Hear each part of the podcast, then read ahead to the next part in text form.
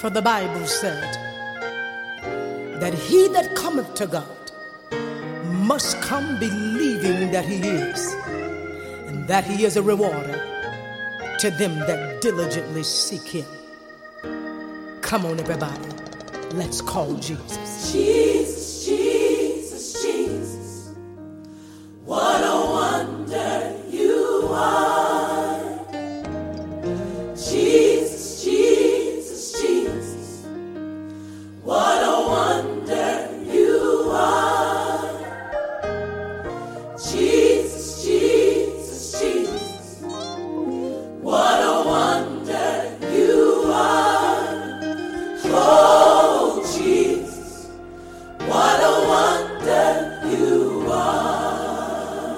tous, j'espère que tout le monde va bien. Alors euh, aujourd'hui c'est le 13e épisode par rapport à la foi. Qu'est-ce que nous avons vu jusqu'à présent? Nous avons vu que euh, nous devions vivre dans la vérité et ne pas accepter la réalité. C'était à nous de prendre les choses en main pour pouvoir changer les choses. Dieu nous parle de la vérité dans sa parole de Dieu, de nous parle de la vérité lorsque il nous dit à quoi nous sommes appelés, il nous dit voilà, je vais faire de toi ou tu es, tu seras, je veux que tu fasses ceci, ça c'est la vérité. Et maintenant nous sommes face à la réalité, c'est à nous de faire en sorte que cette réalité bouge. Et pour que cette réalité bouge, nous avons reçu des armes spirituelles afin que cette, euh, euh, réalité bouge. Et c'est à nous de saisir ces armes afin que la réalité bouge.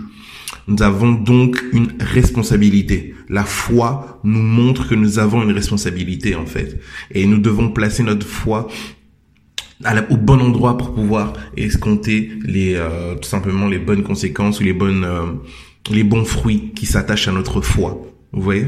C'est réellement important. Nous avons vu quoi? Nous avons vu que euh, dans le passage de Éphésiens euh, 6, on nous parle du bouclier de la foi et euh, on nous dit que ce bouclier de la foi nous permettra de euh, éteindre les flèches enflammées. Les flèches enflammées sont quoi? Sont des pensées qui nous envahissent et qui nous oppressent. Des pensées de peur, des pensées d'incapacité, des pensées qui nous poussent à pécher ou des pensées qui nous poussent à nous éloigner, à ne pas croire en Dieu en fait. Et nous avons vu aussi que les flèches enflammées, généralement on n'utilise pas un bouclier pour éteindre les flèches enflammées. C'est pas quelque chose qui est euh, normalement logique. Et euh, nous avons aussi vu que les flèches enflammées, historiquement parlant, ne sont pas destinées à être tirées sur quelqu'un, mais elles sont destinées à être tirées sur un environnement.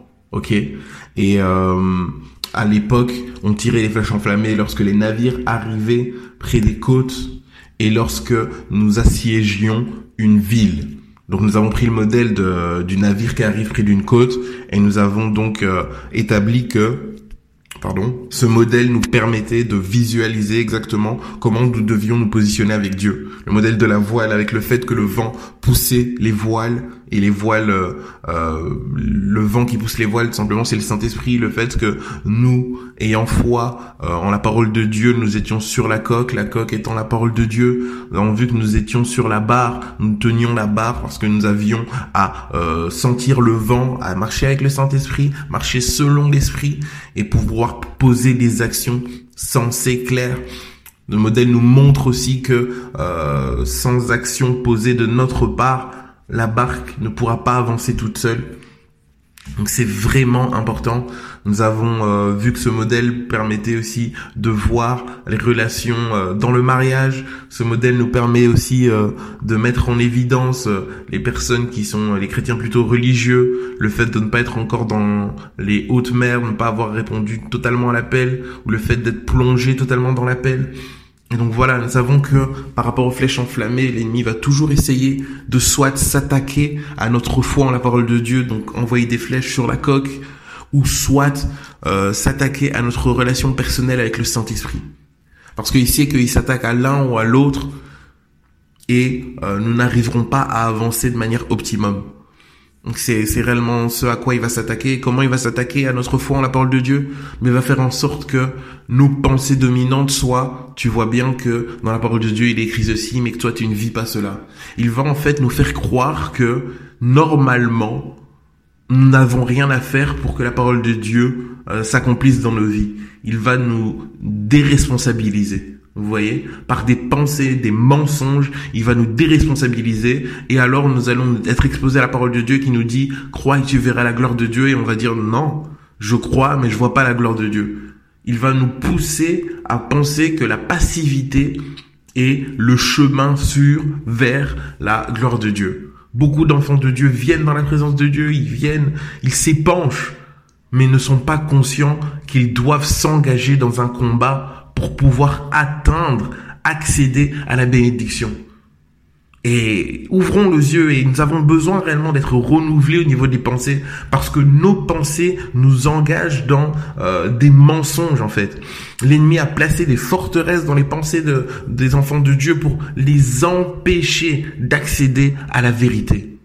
Nous voyons l'exemple de Daniel, c'est l'Ancien Testament. Nous voyons l'exemple de Daniel qui priait, qui jeûnait et qui avait répondu, été répondu, exaucé dès le premier jour. La parole dit que tu, le, que l'ange, quand il est venu voir Daniel, il lui a dit, tu avais déjà été exaucé. Ok, donc on a répondu à ta prière. Mais il y a eu de l'opposition.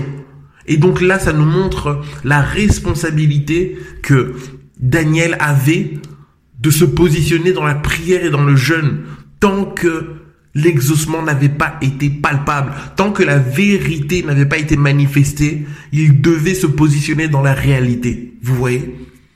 Pourquoi nous, enfants de Dieu, qui sommes de la nouvelle alliance avec le Saint-Esprit en nous, où Dieu nous a réellement mis en charge, en process et a dit, OK, vous êtes mes ambassadeurs, vous êtes les outils que je vais utiliser pour manifester ma gloire, comment nous, nous pourrions nous positionner comme, Seigneur, moi je viens dans ta présence et, c'est tout, en fait, euh, voilà, change-moi, euh, fais quelque chose.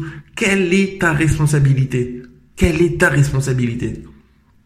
Nous devons vraiment nous positionner, frères et sœurs. Parce que la foi sans œuvre est une lettre morte. La foi doit nous pousser à poser des actions. Vous voyez? Et Éphésiens nous parle de toutes les armes de Dieu. Éphésiens nous en parle. Qu'est-ce que nous en faisons? Est-ce que nous proclamons la parole de Dieu sur ces pensées qui nous limitent?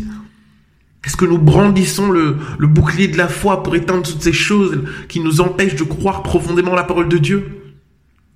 Soyons vraiment fermes et laissons-nous pénétrer par la parole de Dieu. Oui, nous avons une responsabilité. Oui, nous devons nous positionner. Oui, nous devons nous engager dans ce combat.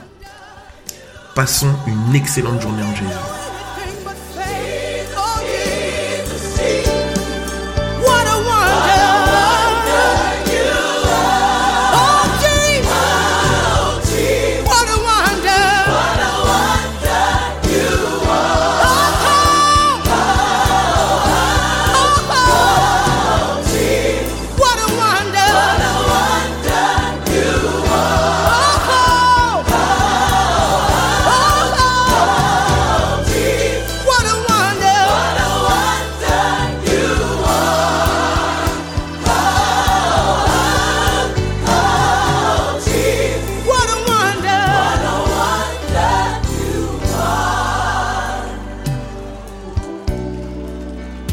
you a wonder.